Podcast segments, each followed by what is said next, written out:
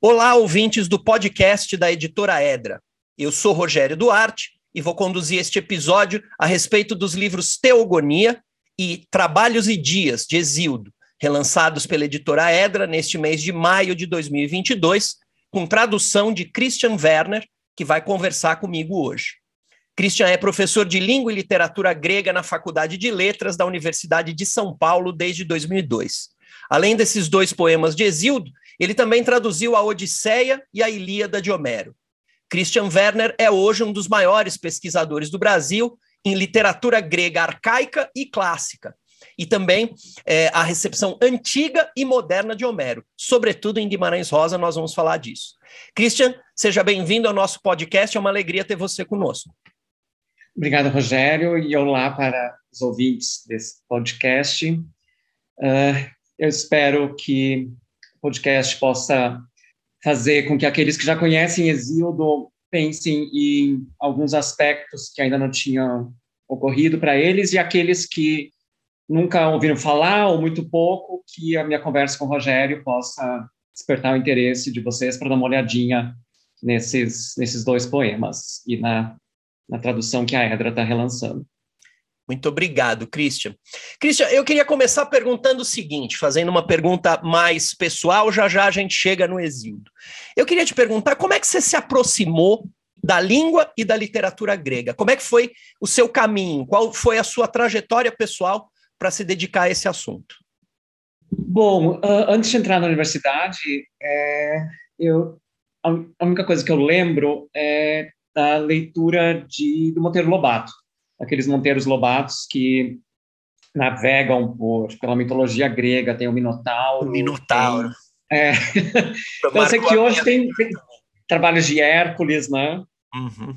E eu sei que hoje há vários outros, né? Quer dizer, hoje, né? Já faz algumas décadas que você tem outras coleções uh, de literatura infanto-juvenil que explora de diferentes maneiras esse vastíssimo universo épico grego. Você também tem, né, você mencionou antes Homero, você tem versões de Homero em quadrinhos, você tem versões de Homero infanto-juvenil. Tudo isso, eu não sei se já tinha alguma coisa parecida uh, na época, ou seja, anos 70, mas se tinha, não, não chegou até mim lá no interior do Rio Grande do Sul. Isso uh, mudou quando eu entrei na universidade, e eu, eu antes de começar a cursar letras, eu tentei outras duas graduações que não deram muito certo. E numa delas, um grande amigo meu me apresentou a, a três livros sobre mitologia grega do Junito de Souza Brandão. E eu acho que é um autor que vende ainda bastante até, até hoje. A mãe dele era psicóloga, mãe do meu colega, então acho que também por isso esses, ele teve acesso relativamente cedo a esses livros, uh, até onde eu me, me, lembro, nunca mais reli esses livros, mas eles têm uma pegada uh, meio junguiana, eu acho.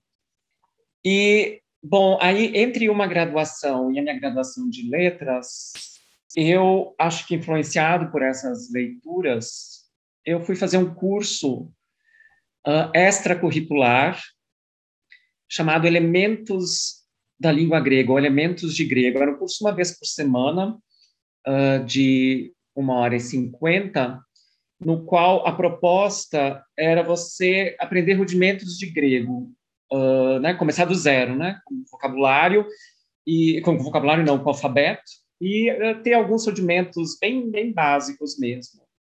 E foi um dos melhores cursos que eu fiz na graduação. É, o tempo não passava, é, cada, cada, em cada aula você aprendia um monte de coisa e adorei, adorei demais o curso, que naquela época foi dado pela professora Maria da Glória, da Glória Nogueira, da, da Federal do Rio Grande do Sul. Aí eu entrei na letras e no meu primeiro semestre eu tive a sorte de cursar estudos literários com a professora Catherine Rosenfield, uma especialista em literatura século XX, grande especialista de Guimarães Rosa, e justamente nesse curso, a segunda metade do curso é, foi uma leitura de Grande Sertão Veredas. Na época, a, a Catherine estava lançando seus primeiros livros sobre o autor. Isso foi início dos anos, início dos anos 90. E na primeira metade do curso, ela selecionou uma série de clássicos brasileiros e, e estrangeiros. Os brasileiros, por exemplo, Dom Casmurro, dos estrangeiros, por exemplo, a Metamorfose do Kafka, e entre eles a Antígona do Sófocles. Eu acho que foi a primeira tragédia que eu li, uh, se eu não me engano. E também fiquei uh, impressionado e, e, apaixonado.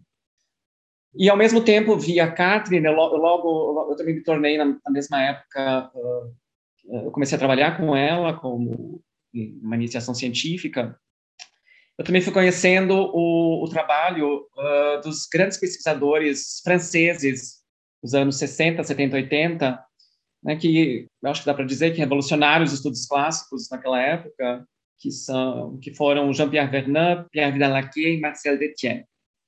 Então é foi mais ou menos esse esse caldeirão diverso que me fez entrar no grego e não querer mais sair dele.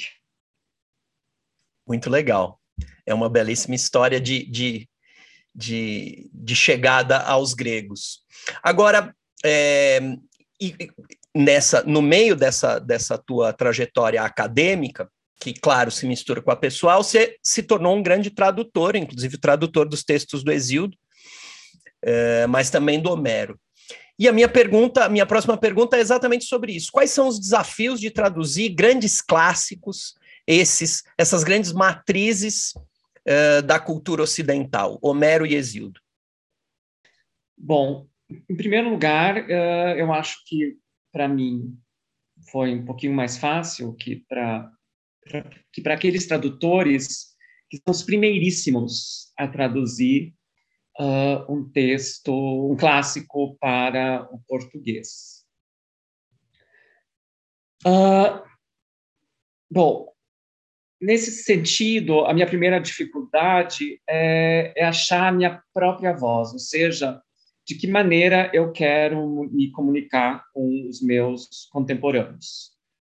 Então, não é por acaso que Homero tem tantas traduções e continua a ter, vai uh, esse ano, ano que vem, vão vai sair uma outra tradução da Ilíada, ano passado, ano retrasado, saiu uma outra, e Exildo também, não são Exildo a mesma coisa, Exildo deve sair esse ano ou ano que vem mais uma tradução de Exildo.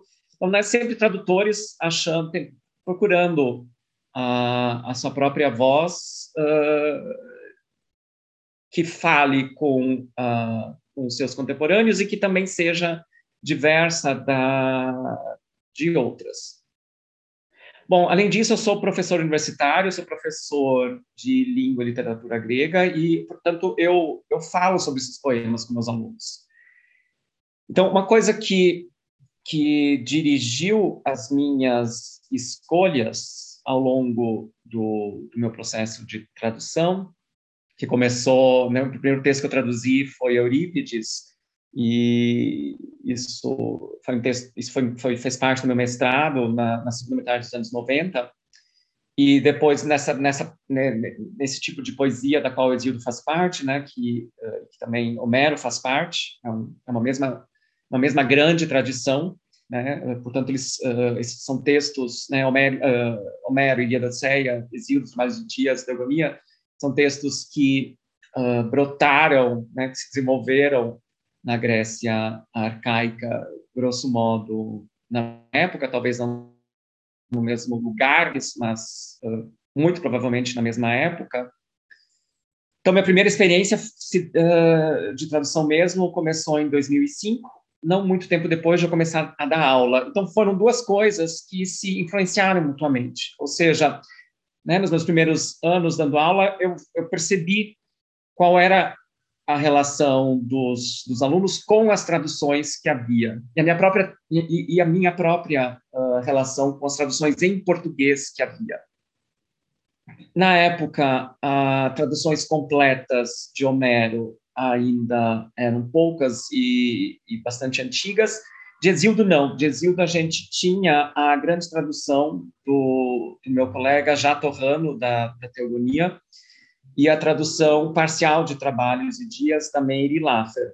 Já traduções muito, né, com as quais os próprios alunos interagem de uma maneira muito mais uh, uh, natural, uh, ou pelo menos né, um grande alunos com, com interesses diversos. Né, você, você, são traduções que é, atingem maior, uma, a maior gama de, de leitores do que traduções, sei lá, do, do século XIX ou da primeira metade do século XX.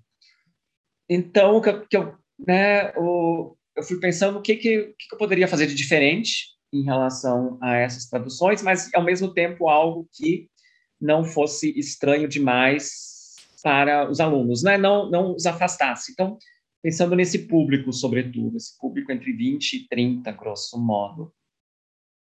Aí, o que eu tento nesse processo é, é ficar uma espécie de meio termo entre algo que torne o texto familiar, minimamente familiar para os, seus leitores, portanto, uh, sintaxe e, e vocabulário que não sejam estranhíssimos, mas, ao mesmo tempo, você tem textos aqui do, do primeiro, do início do primeiro milênio antes, antes de Cristo, eh, numa cultura politeísta, portanto, completamente diferente da nossa, e, portanto, um mundo estranho.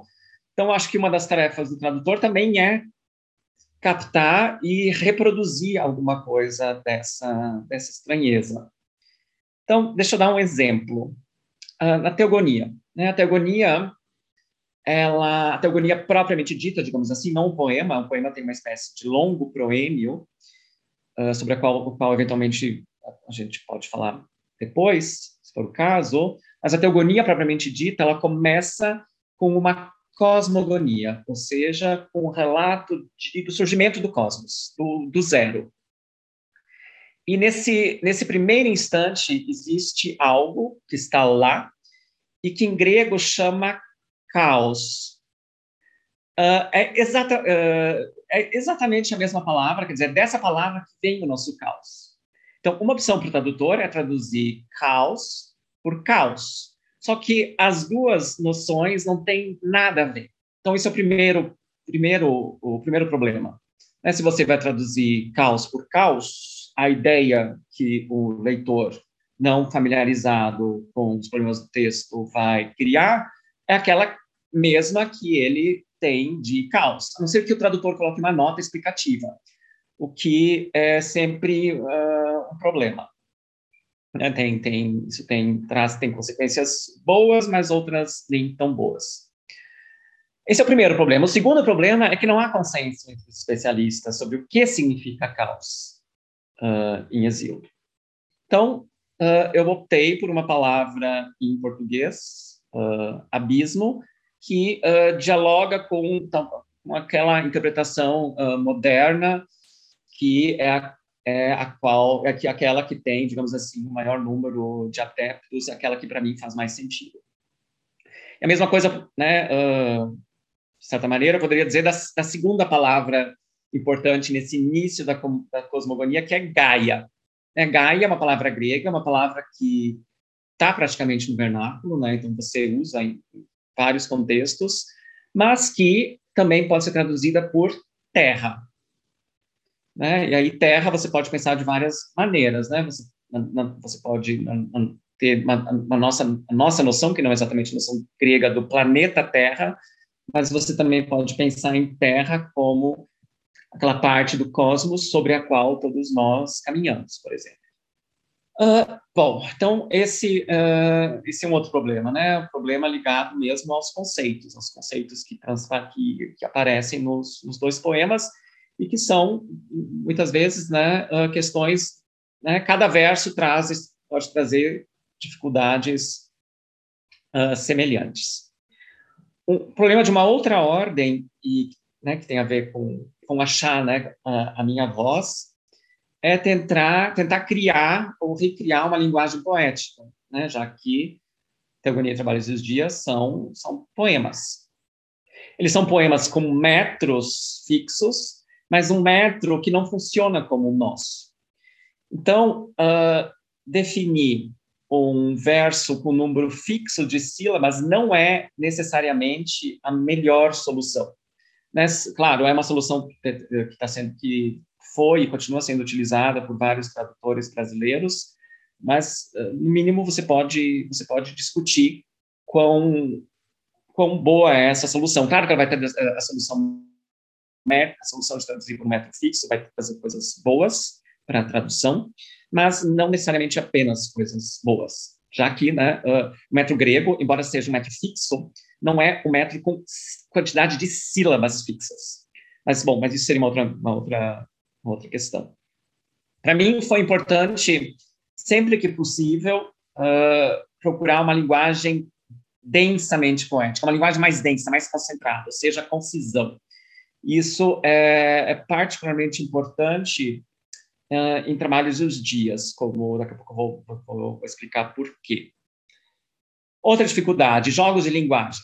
Exildo tanto nos dois poemas, mas um, é, nos dois poemas uh, o, o Exildo é riquíssimo em jogos de linguagem.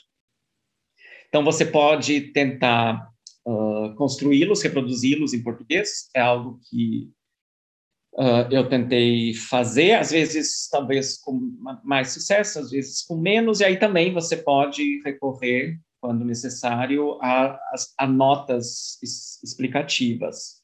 É, são jogos de linguagem onde a sonoridade, é, não só, mas, mas particularmente, tem um papel importante.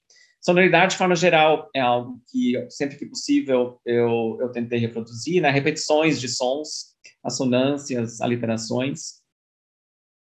Então, vou, né, voltando à questão do, do, da densidade, trabalhos dos dias, né, uma das, das coisas que fez trabalhos dos dias é ter tanto sucesso, tanto na antiguidade quanto na, na modernidade, quando, a partir do Renascimento, os textos gregos voltam para uma, né, uma a se espraiar pela, pelas culturas europeias, uma das coisas que fez o, o, poema ter esse sucesso é a sua linguagem, digamos assim, proverbial.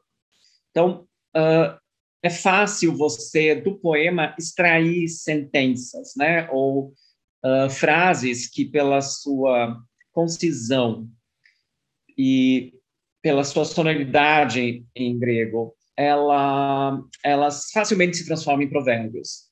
Então, já para entrar um pouquinho num, autor brasileiro, do qual a gente deve falar um pouquinho mais depois, o Guimarães Rosa, é, é, o que o Guimarães também faz no Grande Sertão Veredas, né? Uh, direto. Uh, em frases como, por exemplo, pão ou pães, a questão de opiniões.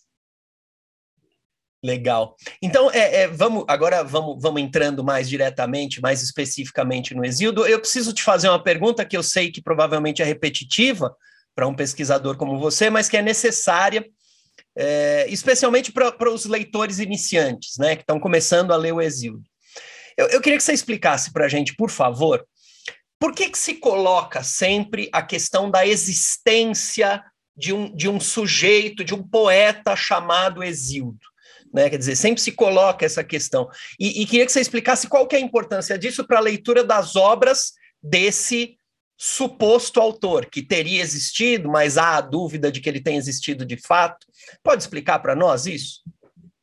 Sim. Bom, mal comparando, é mais ou menos como a existência de Deus, né? Tem aqueles que acreditam, tem aqueles que não acreditam. Comparando um pouquinho melhor, uh, dá para comparar com Jesus de Nazaré, né? Ou né, Jesus Cristo. Hoje em dia, uh, praticamente é, todos os pesquisadores, e eu, eu não sei, eu não conheço essa, essa discussão, é só nem básico, eu não conheço. Praticamente todos os pesquisadores acreditam que tenha se tratado de uma figura histórica. E até onde eu sei, a principal base para isso é você ter quatro evangelhos mais ou menos independentes e você facilmente uh, conseguir estabelecer paralelos entre o que se fala nesses evangelhos e dados históricos que você consegue rastrear e demonstrar in, de forma independente. Então, as duas, uh, em relação à primeira coisa, né, a, a, existência dos evangelhos como a, a prova, a prova, né, não, o testemunho principal de que, de que Cristo tem existido, você tem em pequena medida por meio dos poemas, já que uh, o autor dos dois poemas, o, ou o narrador dos dois poemas, Trabalho de Dias e Teogonia, ele fala de si, ele fala de um eu. Então, assim como João fala, uh, de, fala de si mesmo, né, uh, João do Evangelho, e de Jesus de Nazaré, uh, Exildo fala de si mesmo, fala de seu irmão, no caso de Trabalhos e Dias. Qual, qual, qual, o que, que, nós não temos, mas temos em relação a, ao Evangelho, em relação aos Evangelhos? A possibilidade de verificar a, a, as informações, digamos assim, que os dois poemas trazem de forma independente. Então, ao passo em que você tem a história uh, de fato entrando no Evangelho, você não tem isso no Exíodo. Se, e, se nos Evangelhos você tem uh, relatos que são uh, uma narrativa que é antes histórica que mítica, em Exíodo você tem o contrário. Então, você, pode, você consegue reconstruir uma espécie de biografia de Exíodo a partir das informações que Exíodo nos dá nos dois poemas, mas em larga medida isso é um círculo vicioso, uh, né? Uh, ou seja, os poemas permitem se construir uma biografia e uma vez a biografia tendo sido construída, né, com com maiores ou menores uh, ilações a partir daquilo que se lê no, nos poemas, aí você consegue um, confirmar aquilo que a biografia diz nos próprios poemas, né? Então você tem, em larga medida, um círculo um círculo vicioso. Bom, outra coisa, né? Exildo, assim, uh, assim como Homero, uh, podem ser pensados como figuras que pertenceram a uma tradição poética, ou seja, a uma tradição oral de composição poética, na qual o que era importante nessa tradição era a, a, a, pessoa que apresentava o seu poema para uma determinada, sua composição para uma determinada plateia, uh, indicar, para deixar claro para aquela plateia que aquilo que ele estava produzindo era algum tipo de verdade. E essa verdade só o que confirmaria que essa uh, que aquele discurso era verdadeiro, o fato de que ele era tradicional, ou seja, o fato de que que se estava apresentando já vinha sendo apresentado mais ou menos daquela mesma maneira há, desde tempos imemoriais. Ou seja, não seriam textos inventados por um poeta uh, naquele momento.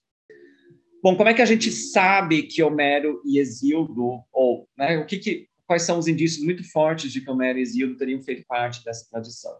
O fato de que alguns pesquisadores conseguiram uh, examinar em loco como essas tradições funcionam no século XX, uh, ah, em algumas comunidades, em alguns, em alguns lugares onde compositores, uh, né, poetas, performers, iletrados apresentavam longas narrativas e usando certas, uma, um certo tipo de linguagem, né, uma linguagem sobre formular, ou seja, uh, pequena, uh, pequenas expressões que uh, aparecem sempre nas, nas, mesmas posições métricas. Essa mesma característica você identifica nesses poemas, nesses poetas dessas tradições, diferentes culturas do século XX e em Homero e Exílio.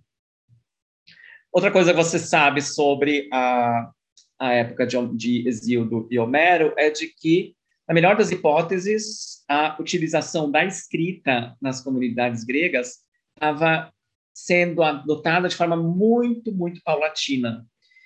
Então, no, na, na, minha, no meu entendimento de vários outros pesquisadores, é, nesse tipo de cultura não faz sentido um poeta como Exíodo e, sobretudo, Homero ter decidido escrever, né, utilizar a escrita para produzir um poema.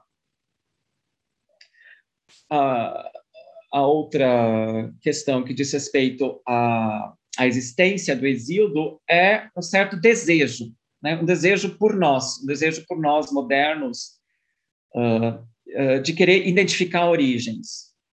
Né? Você, uh, quando começou a literatura grega, né? Quem quem começou? Como como como como são esses textos, né? por, por que trabalhos de Dias e Teogonias são tão bons? Né? Uh, por, que, por que eles permaneceram? Ora, porque Exildo teria sido o primeiro, né? o primeiro poeta com consciência de ser um poeta autor, né? um poeta que se identifica. Por que ele se identifica? Ora, porque ele quer que o poema continue a ser transmitido. Por que ele quer que o poema continue a ser transmitido? Porque ele percebe que esse poema é muito bom.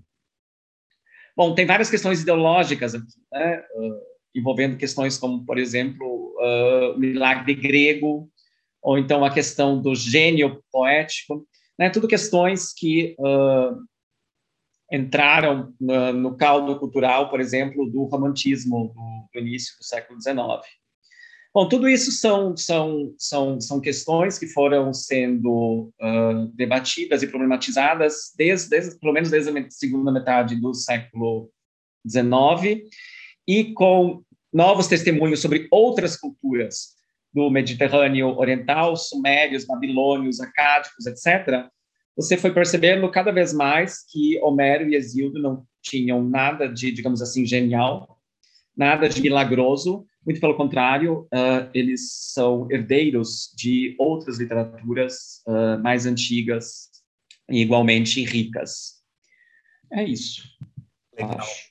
E, e é, eu queria pensar agora essas duas obras, né, Christian, considerando que Teogonia versa sobre a origem e a genealogia dos deuses, e que Trabalhos e Dias é um poema voltado para os mortais, para a condição dos mortais, são dois poemas complementares?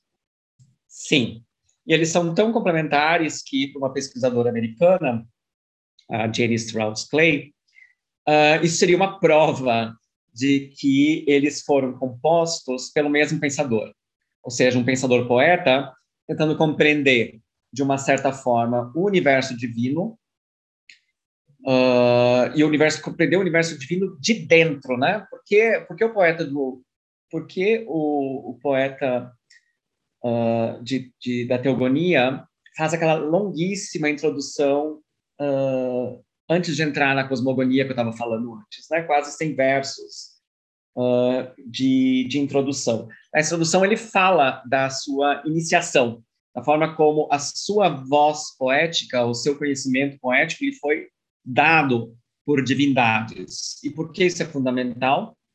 Né? Sobretudo porque o que ele vai cantar na sequência não foi testemunhado por humanos, né? E então, da onde vem esse conhecimento? Segundo segundo esse poeta, é um conhecimento que vem diretamente dos deuses. Já no caso de Trabalhos dos Dias, isso é bastante, bastante diferente. Você tem uma introdução, é uma introdução curta, uma introdução de dez versos, se fala dessas, dessas, mesmas musas, mas a forma como se fala delas é, é, é bem, bem, diferente da, da teogonia. Bom, sem querer entrar em questões muito específicas, e até porque o poeta de Trabalhos dos Dias também fala de, de eventos uh, a, aos quais ele não teria tido acesso, por exemplo, a história de Prometeu e Pandora, é, o grosso do poema é uh, um, uh, no grosso do poema você percebe claramente que se trata de uma voz humana. Ou seja, a voz do narrador não é uma voz divina, como em grande parte você pode pensar a voz do poeta da teogonia, mas a voz de alguém que enfrenta problemas com o seu irmão e com as uh, autoridades ou os aristocratas uh, locais e que fala de coisas que ele mesmo vê uh, na sua terra, na sua comunidade. Então faz sentido, de fato, pensar em formas poéticas como um poeta, né, as formas poéticas que um poeta um, um poeta pensador como como como como Exildo uh, uh, precisa elaborar para falar de coisas tão, tão distintas quanto o universo divino e humano. Outro argumento que daria, daria para explorar é a história de Prometeu e Pandora. Né? Prometeu que roubou o fogo e o deu aos mortais, essa grande dádiva com, com consequências não exatamente, não apenas positivas para nós humanos. Em Pandora, a primeira mulher, né? Ah, nos dois poemas você não, não se narra, ao contrário do Gênesis, não se narra a criação do homem, o homem está lá, de repente, né, você tem os homens, né, os seres, os homens humanos, eles de repente desaparecem no poema, mas a mulher não. A mulher não está lá, a mulher é criada em ambos os poemas e, e essa criação é, é fundamental. Mas uh, nos dois poemas você tem histórias distintas, né, com enfoques distintos, né, a história de Prometeu e Pandora. E, de fato, na antagonia se fala muito pouco sobre os homens, ao contrário de Trabalhos dos Dias, onde, com exceção de Zeus, que, do, qual, do qual também não se fala muito, mas Zeus sempre de novo aparece no poema. Uh, mas, de forma geral, se fala bastante pouco dos deuses nesse, nesse poema. Então, sim, dá para pensar os dois poemas eles eh, como complementares. Legal. Christian, vamos começar a trazer então agora o Exildo para o presente, né? Porque é, é, é, é, um livro ainda lido tantos séculos depois. Na, nas introduções dos dois livros, e você me deu uma dica lá na resposta na, na primeira pergunta, né? No teu primeiro curso lá, é, é, um, de uma professora que falava do Guimarães Rosa. Então, acho que você me deu lá no começo da, da, entrevista uma luz, mas vou fazer a pergunta. Nas introduções dos dois eh, livros do Exildo que você que estão sendo relançadas pela Edra agora, você começa com uma epígrafe do Grande Sertão Veredas do Guimarães Rosa. P pode explicar os, os pontos de contato, claro, de maneira geral, entre os poemas do Exildo e a obra-prima do Guimarães Rosa? Você também já há pouco falou um pouco, né, daquelas frases que, que daquela sabedoria que pode ser extraída em frases curtas desses textos. Pode falar um pouquinho mais sobre isso? Bom, em primeiro lugar, Grande Sertão Veredas é, tem uma, uma vertente mítica bastante forte. Então, isso já, já aproxima o romance de, de qualquer narrativa uh, grega, arcaica ou clássica seja épica, seja trágica, seja, seja hesiódica. Mais especificamente, né, no caso da teogonia, você tem nas duas obras se explora a questão do poder e da soberania, como o poder e a soberania estão ligadas à astúcia. Né? Na teogonia, um, o Deus soberano só consegue, de fato, firmar o seu poder quando ele percebe não apenas a diferença entre os outros deuses, mas a necessidade de colocar esses deuses, cada um com a sua esfera de influência, né, dando a cada um desses inúmeros deuses a possibilidade de exercer a sua própria esfera de influência e não tentar ele, Deus soberano, que, né, querer simplesmente eliminar uh, deuses vistos como potencialmente inimigos e ou ele próprio, de alguma forma, assimilar o, o poder dessas, dessas outras divindades. E fundamental para isso é a astúcia. Então, a astúcia também é aquilo que uh, perpassa uh, Grandes Sertão Veredas, né? A, a, sobretudo, a astúcia do seu herói, Riobaldo, que se manifesta de diversas formas, assim como ela também se manifesta de diversas formas uh, na teogonia. E, e, e, astúcia é essa que não é uma das características do, do daquele que é uh, soberano, uh, o jagunço soberano por um tempo, mas talvez justamente, né, aparentemente justamente por lhe faltar a astúcia, ou certas formas da astúcia, e uma das, né, um, um astuto, por exemplo, reconhece outros astutos é, isso é, é um elemento fundamental da, da, da história de Zeus e Prometeu. Então, Zeus e Prometeu, como, como é que Zeus consegue derrotar Prometeu? Né? É, os dois são astutos. Né? Então, você tem esse... esse uh, né? de que maneira um astuto consegue, consegue derrotar o, o outro. Nos dois, nos, nos, dois textos, o feminino é algo é algo fundamental, né? O feminino como um outro, um outro uh, bastante poderoso. Isso é mais complicado na teogonia, né? Porque o, aquilo que nós identificamos como feminino aparece de forma uh, positiva nas deusas, né? são, são justamente as deusas da teogonia que são as cultas, é, é, né, que corporificam a, a, astúcia que Zeus, da qual Zeus de alguma forma precisa se apossar. Aí sim, ele uh, ele literalmente se apossa de uma divindade na, uh, na medida em que ele uh, devora devora a deusa chamada chamada astúcia. Mas por outro lado, dessa deusa narra, dessa dessa assimilação nasce uma outra deusa que no panteão grego representa diversas, uh, representa certas faces da astúcia, que é, que é Atena. Bom, quanto a, uh, quanto a trabalhos dos dias, uma diferença que eu acho bastante interessante é o fato de que, né, uma diferença, não uma, uma semelhança, é o fato de que, pelo menos na aparência, ou pelo menos do ponto de vista da, da sequência narrativa de Grandes Veredas, Riobaldo é aquele que ainda, né, no momento em que ele narra o romance, ainda está buscando a verdade. Né? A verdade não é algo que ele tem e que ele vai transmitir a, ao seu interlocutor, cuja voz a gente não ouve uh, ao longo do romance, né? o Senhor. Né? Tem uma hora que Riobaldo diz algo como quase que nada não sei, mas desconfio de muita coisa. Bom, o, o poeta de, de Trabalhos dos Dias é o contrário disso né, para o trabalho de dias funcionar, uh, ele precisa garantir que ele possui conhecimento.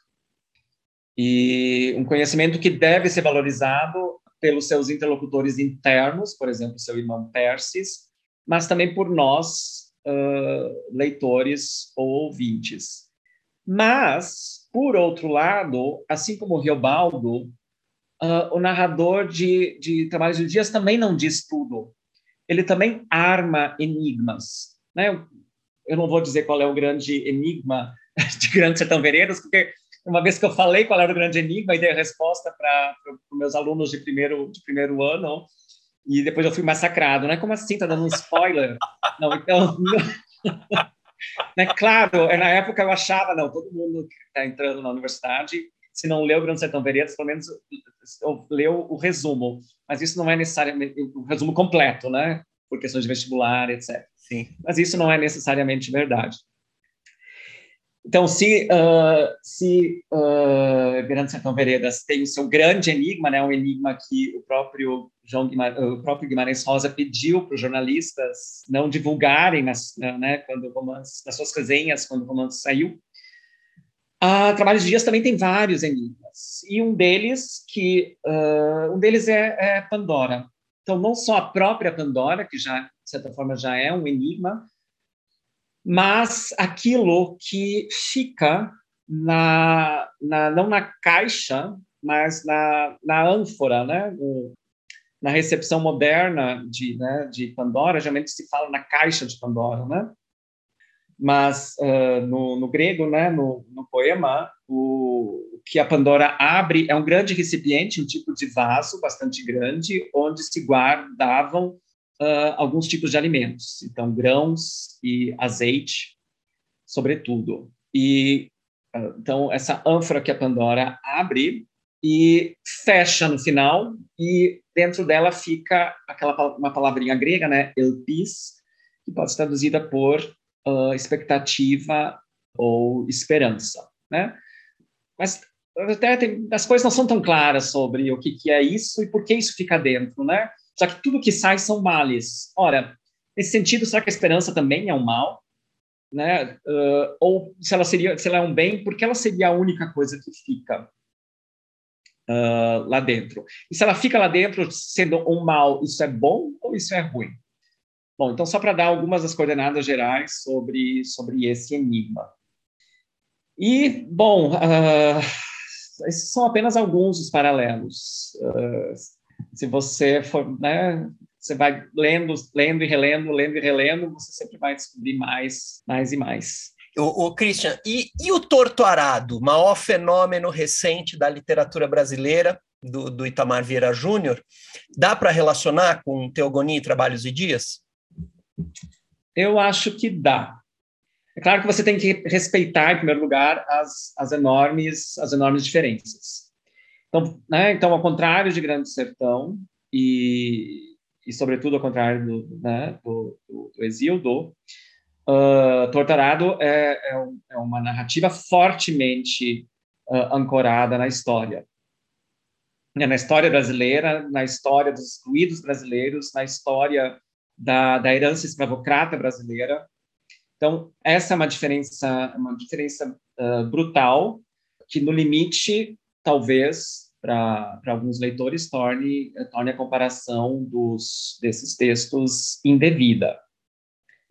Ou, outra diferença importante, né? Na, né, claro, Tortarado ele pode ele, ele, ele, uh, ele, pode ser comparado aos dois dois poemas aos dois poemas, na minha opinião, uh, em relação à teogonia, sobretudo pela pela forma como o romance explora a riqueza das culturas religiosas, a riqueza das a riqueza e a interação das diferentes manifestações religiosas, diferentes heranças religiosas, né, indígena, africana, europeias, num certo espaço na, na, na Bahia. Então, você tem, né, isso, isso dialoga facilmente né, com uma outra, uma outra tentativa de entender uh, como funciona uma, uma cultura religiosa completamente diferente daquela, né, para ir para direto para um extremo, né, dos fundamentalismos, dos fundamentalismos uh, monoteístas de hoje. E algo, né, que eu acho que, que, que uh, uh, nossa vivência cotidiana mostra que é urgente, né? Então você você abrir os ouvidos e os olhos para essas outras manifestações religiosas que não aquela que se pretende a melhor e a única, etc. É, então, dá, dá para ler esses dois textos né, dialogando nesse viés. E trabalhos de dias porque você tem uh, dois textos onde é, o trabalho agrícola, é, a relação com a terra, com a terra de forma geral, mas também com a terra que de alguma forma é sua, ou que você torna ou quer tornar, ou é fundamental você torná-la sua uh, nos dois textos. Mas, de novo, claro, né, uh, enquanto que em Trabalhos dos Dias você tem uh, um ponto de vista, né, repetindo, né, é, é um ponto de vista em, grande, em pouca medida histórico, por, por, mais que talvez que historiadores tentem uh, localizar uh, os problemas de trabalho dos dias num certo momento histórico na Grécia arcaica, né, uh, você tem mesmo assim a relação de um proprietário com a sua terra, um proprietário que utiliza servos e, ou escravos, algo completamente diferente da de, de Tortarado, onde você tem a, experi a experiência e o futuro possível dos o passado, né, as experiências recentes e o futuro possível uh, para os quilombolas, né, ou seja, para uma coletividade. Então isso também é, é uma diferença super importante. E por uma outra diferença também é, são as heroínas mulheres, né? Então, embora o Torturado seja escrita por um homem, é, o que o que o que se destaca uh, no, no, romance são, são né, as heroínas mesmo do romance são não apenas as duas irmãs, mas também outras outras personagens femininas. Uh, agora, por exemplo, né, chegando no fim do romance, tem um momento em que a Belonísia, né, uma dessas heroínas, irmãs, diz o seguinte: Há muitos anos senti o seu corpo vibrar como a terra úmida daquele campo. Depois dessa experiência, cada vez que se entregava à semeadura, conseguia sentir a natureza vibrando, como no passado.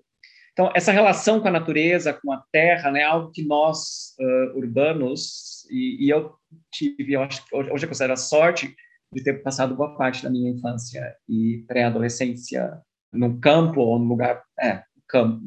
Uh, mas a gente sente falta, né, na cidade, é é, é essa relação, né? Essa relação com, com, com, uma natureza que de fato vibra e não apenas uh, né, nossas nossas experiências uh, paupérrimas de eventuais fim de semana e férias, né? Na, nossa de, de, de citadinos.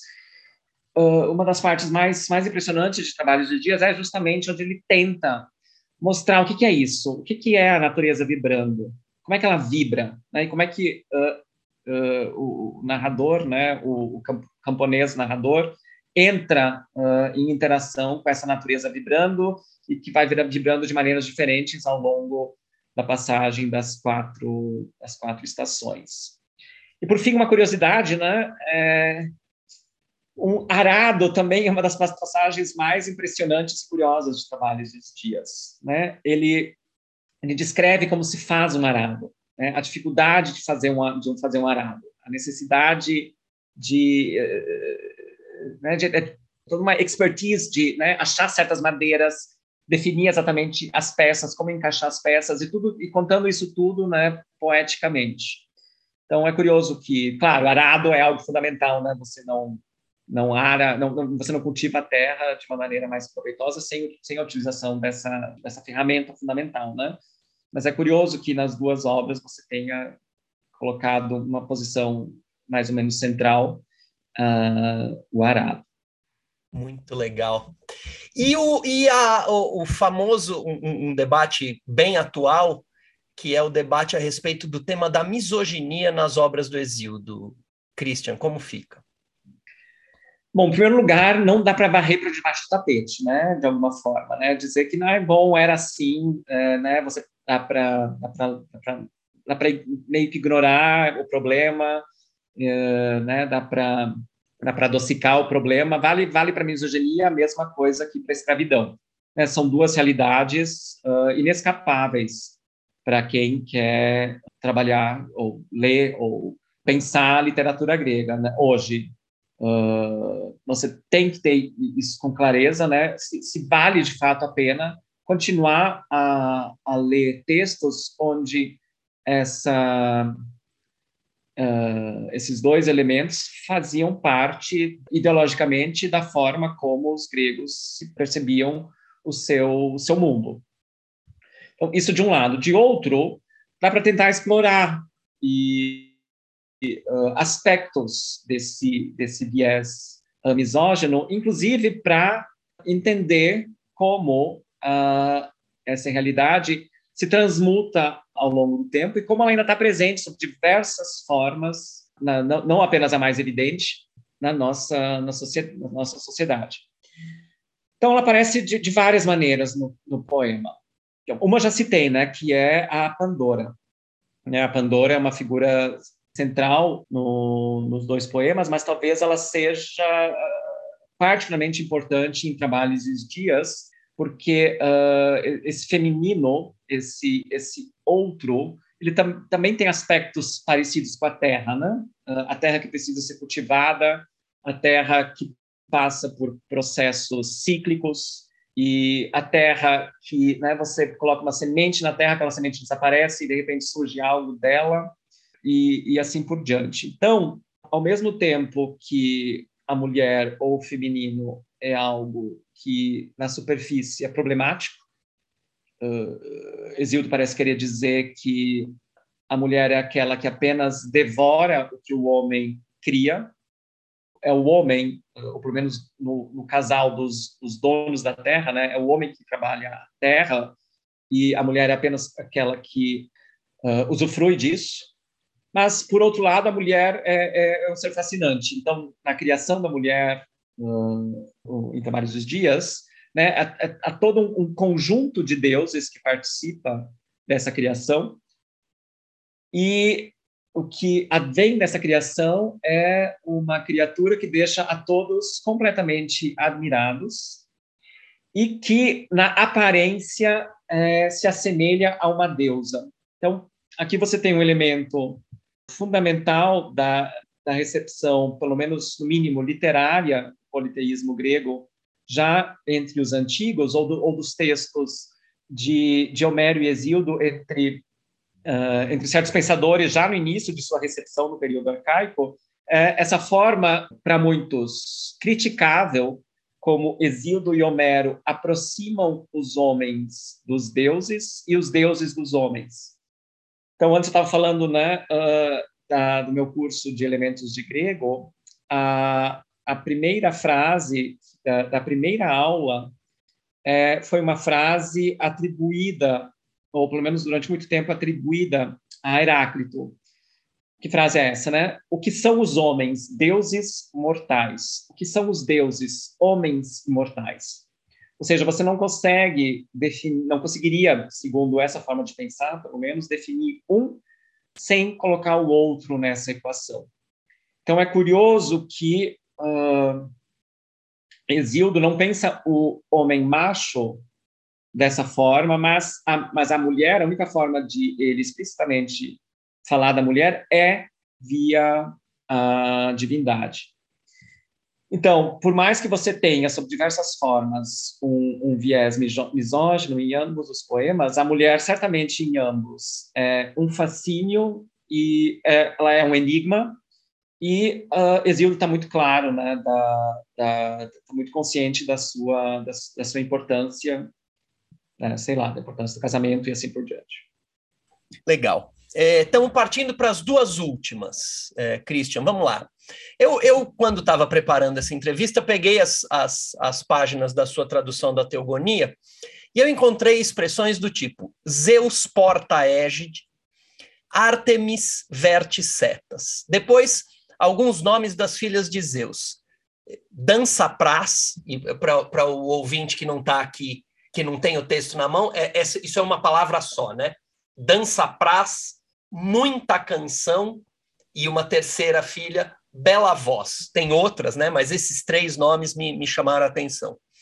É, considerando que eu não conheço nada de grego, né? Sempre, sempre é importante destacar isso. Eu pergunto: esse é um procedimento que vem da língua grega, essas, essas palavras é, compostas, um procedimento que vem do grego usado por Exildo, ou me lembrou, e eu volto a ele, o, o Guimarães Rosa ou as duas coisas? Eu sei que é um, um, elemento um pouco minucioso, técnico da tradução, mas eu não, eu não queria deixar de perguntar. Bom, as duas coisas, e a elas vem uma terceira, que foi a presença do alemão, da língua alemã, na minha vida, que começou muito cedo, foi a primeira língua que eu aprendi, era a língua como os meus pais, uh, era a língua que os meus pais falavam, usavam para para falar comigo. Aos dois anos eu passei meio ano na Alemanha, então isso só isso só sedimentou. E eu só comecei a falar português quando eu entrei no jardim de infância e aí foi super rápido. Aí muito rapidamente eu parei de falar alemão, mesmo mesmo com meus pais. Então primeiro momento, né? Uh, segundo momento é quando eu decidi estudar grego e, e, ainda não tinha entrado na, na, graduação, ou mesmo nos primeiros semestres da graduação, por várias razões, uh, que não, né, não tem por que ficar explorando elas aqui, mas por várias razões eu, uh, eu, eu, eu, li, eu acho que eu li mais traduções de, de clássicos grego gregos em alemão e inglês, num primeiro momento, do que em português. A principal razão era a acessibilidade. Tá? Uh, né, aqui a gente está falando do, do, do, início dos anos 90. Né? E a primeira tradução que eu li de Homero é, é uma tradução do final do século XVIII. né, antes, né, né, no, início, lá no início eu falei né, de, de, cada, cada época tem a sua tradução, então são raras as traduções, como essa tradução do, do alemã do Foss, que o Haroldo de Campos dizia que era a melhor tradução de Homero que ele conhecia. Né, são raras as traduções de Homero que continuam a ser, sendo impressas, né, impressas e lidas. Então, é, é bom, e o alemão, para ir direto para sua pergunta, né, o alemão faz, uh, faz direto, faz, faz naturalmente uhum. uh, o tipo de construção que está presente nos nos, nos exemplos que você deu. Bom, todas as palavras que você citou são, em maior ou menor medida, traduções literais, né, as minhas. Ou seja, tentam, tentam, elas tentam imitar uma forma de criar uma palavra semelhante ao que se fazia no grego poético. Uhum. Então, não é, não é algo que fazia esse tipo de, de, de criação, não é de criação de, de palavras, né? não é algo que uh, fazia parte da vivência cotidiana da, da, linguagem da, da, linguagem coloquial normal grega, né? Não é aquilo que não é aquilo que né, o, o Vivier volta e meia debocha dos alemães, né? Os alemães têm uma palavra para tudo, porque simplesmente porque eles juntam palavras, né? eles não criam palavras, simplesmente juntam palavras e falam elas uh, na mesma na mesma toada, né? Mais ou menos né? por essa mesma razão que você quando leu Dança Prazo, com muita atenção, etc, alertou uh, os ouvintes de que uh, você estava lendo uma palavra só. Uhum. Bom, outras coisas, né? O equivalente das palavras grego das palavras que você citou tinha o um sentido claro para os ouvintes gregos, né? Então, os primeiros exemplos são epítetos. Agora, em português, na minha opinião, essa tradução de epíteto precisa ter algo estranho, assim como não era, né, não era, não era, não era linguagem cotidiana, era uma linguagem uh, com contexto bem definido e circunscrito. Mas, ao mesmo tempo, são palavras que, para o ouvido grego, eram claríssimas. O sentido delas era, era claro. Uh, portanto, eu evitei usar termos eruditos, como fazem uh, outros tradutores. Então, por exemplo, para traduzir os, o Artemis verticetas, né, que uh, verticetas fica claro para o leitor ou para o ouvinte do português do que eu estou falando, é uma palavra mais clara do que traduções como sagitícola ou sagitária. Bom, então, é, respondendo a sua pergunta, o procedimento é da língua grega, ele é particularmente acentuado na poesia e particularmente acentuado em Exíodo, onde jogos de palavras, como o, as, três, as três filhas de Zeus, que você citou, né, são, tudo, são tudo musas. Uh, esses jogos de palavras fazem parte do da forma como ele compõe seus poemas. Né? Então, por exemplo, as, três, as três filhas de Zeus, as três musas, é uma sequência de nove, todas as outras nove têm palavras que pertencem ao mesmo grande campo semântico. Que grande, que, que grande campo semântico é esse? O campo semântico dá forma de performance que as musas, enquanto coro de uh, apresentações musicais e de dança, realizam. Como é que o Exildo conta isso? E, o, e o, esse nome para nove musas a gente não conhece de nenhum texto anterior à, à Teogonia, e não foi algo que se tornou canônico, né? Ou pelo menos é, é, é essas nove, nove musas, né? Não, não, elas não, não entram direto no, no imaginário. O que, que o Exildo faz? O Exildo primeiro nos conta Uh, uma cena, nos mostra uma cena onde as musas estão performando um espetáculo de música e dança. E as mesmas palavras que ele usa para nos fazer com que a gente tenha essa experiência de, desse coro divino, essas mesmas palavras ele usa na sequência para dar nome. Então, não é como se Exildo estivesse dando ele próprio nome, né? nomes esses que deveriam variar muito de performance para performance ou de performer para performer, e, uh, e, de número, inclusive, né? não necessariamente sempre nove. Então, o que, que, aumenta a autoridade do exílio da, da teogonia nesse momento? Ele mostra que uh, esses nomes são os mais naturais, portanto, os mais verdadeiros. Por quê? Porque eles brotam, é como se eles brotassem da própria performance uh, musical que ele acabou de descrever. Então, foi isso, né, foi isso que eu tentei que eu tento, de certa forma, reproduzir. Oh, muito legal. Bom, vamos para a última, Christian. Para a gente encerrar aqui, acho que é, é uma pergunta é, simples, mas acho que necessária. Por que ainda vale a pena ler Exildo, esse grande clássico? E, e se você quiser generalizar, estamos falando do Exildo, mas se você quiser generalizar também é possível, porque ainda vale ler clássicos como Exildo em pleno século XXI. Ah, bom, eu poderia simplificar dizendo que tudo vale a pena se a alma não for pequena. ah, por outro lado, né, a gente tem eleições esse ano. E, claro, eu não vou querer vincular essa entrevista a esse evento singular. mas eu acho que dá para dizer que muitas das grandes questões que perpassam os dois poemas, né, alguns eu já mencionei, por exemplo, quando a gente falou de Porto Arado, continuam tão, tão atuais hoje quanto foram na época do exílio, começando pelas grandes questões da justiça e da terra. Deixa eu tentar então, ser um pouquinho mais específico. Por exemplo, teogonia, né? Teogonia, né, como eu já falei do sobre o doutorado, eu acho fundamental para nós uh, brasileiros, mas cada vez mais, né, onde é uh, uma outra cultura que, né, uh, culturas europeias de forma geral, né, cada vez mais multiculturais. Então, a gente tem que aprender a pensar as formas como os outros pensam, né, e e o que o, o Exildo faz, a Tangonia, é um, uma forma extraordinária de ele colocar, uh, né, de uh, dar uma forma para a sua experiência, para a experiência dos seus contemporâneos, que é a experiência do, do politeísmo.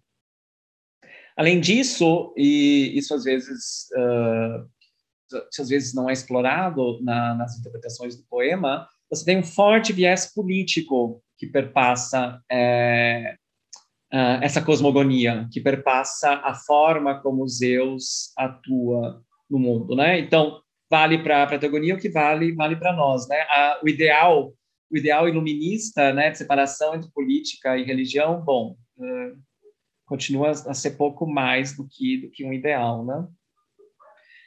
Bom, Trabalhos de Dias, né? Trabalhos de Dias só pelo mito de Pandora já valeria a pena ler, né? E, e você pode ler, inclusive, o, né? Como eu tentei falar um pouquinho antes, você pode tentar ler o resto do poema até certo ponto como uma espécie de variação, né? Ou de variações desse mesmo mito ou como formas de, de explorar os seus temas.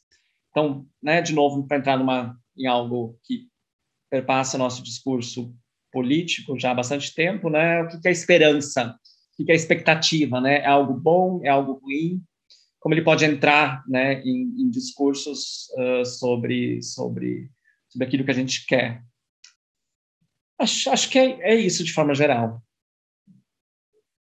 Legal. Christian, se quiser se despedir dos nossos ouvintes, essa, esse é o momento. Bom, espero que, que a nossa conversa tenha, tenha agradado a vocês e que tenha deixado aqueles que já leram os poemas uma vez, com vontade de reler, e aqueles que ainda não os conhecem, né, prontos para uh, adquirir essas duas belas edições da, da Edra. Legal, muito obrigado. Eu quero, eu quero concluir, então, agradecendo ao Christian Werner tradutor da reedição das duas obras do Exílio publicadas pela Edra, agora reeditadas e republicadas agora em maio de 2022, Teogonia, Trabalhos e Dias, e convidar os ouvintes à leitura dessas obras. Até a próxima.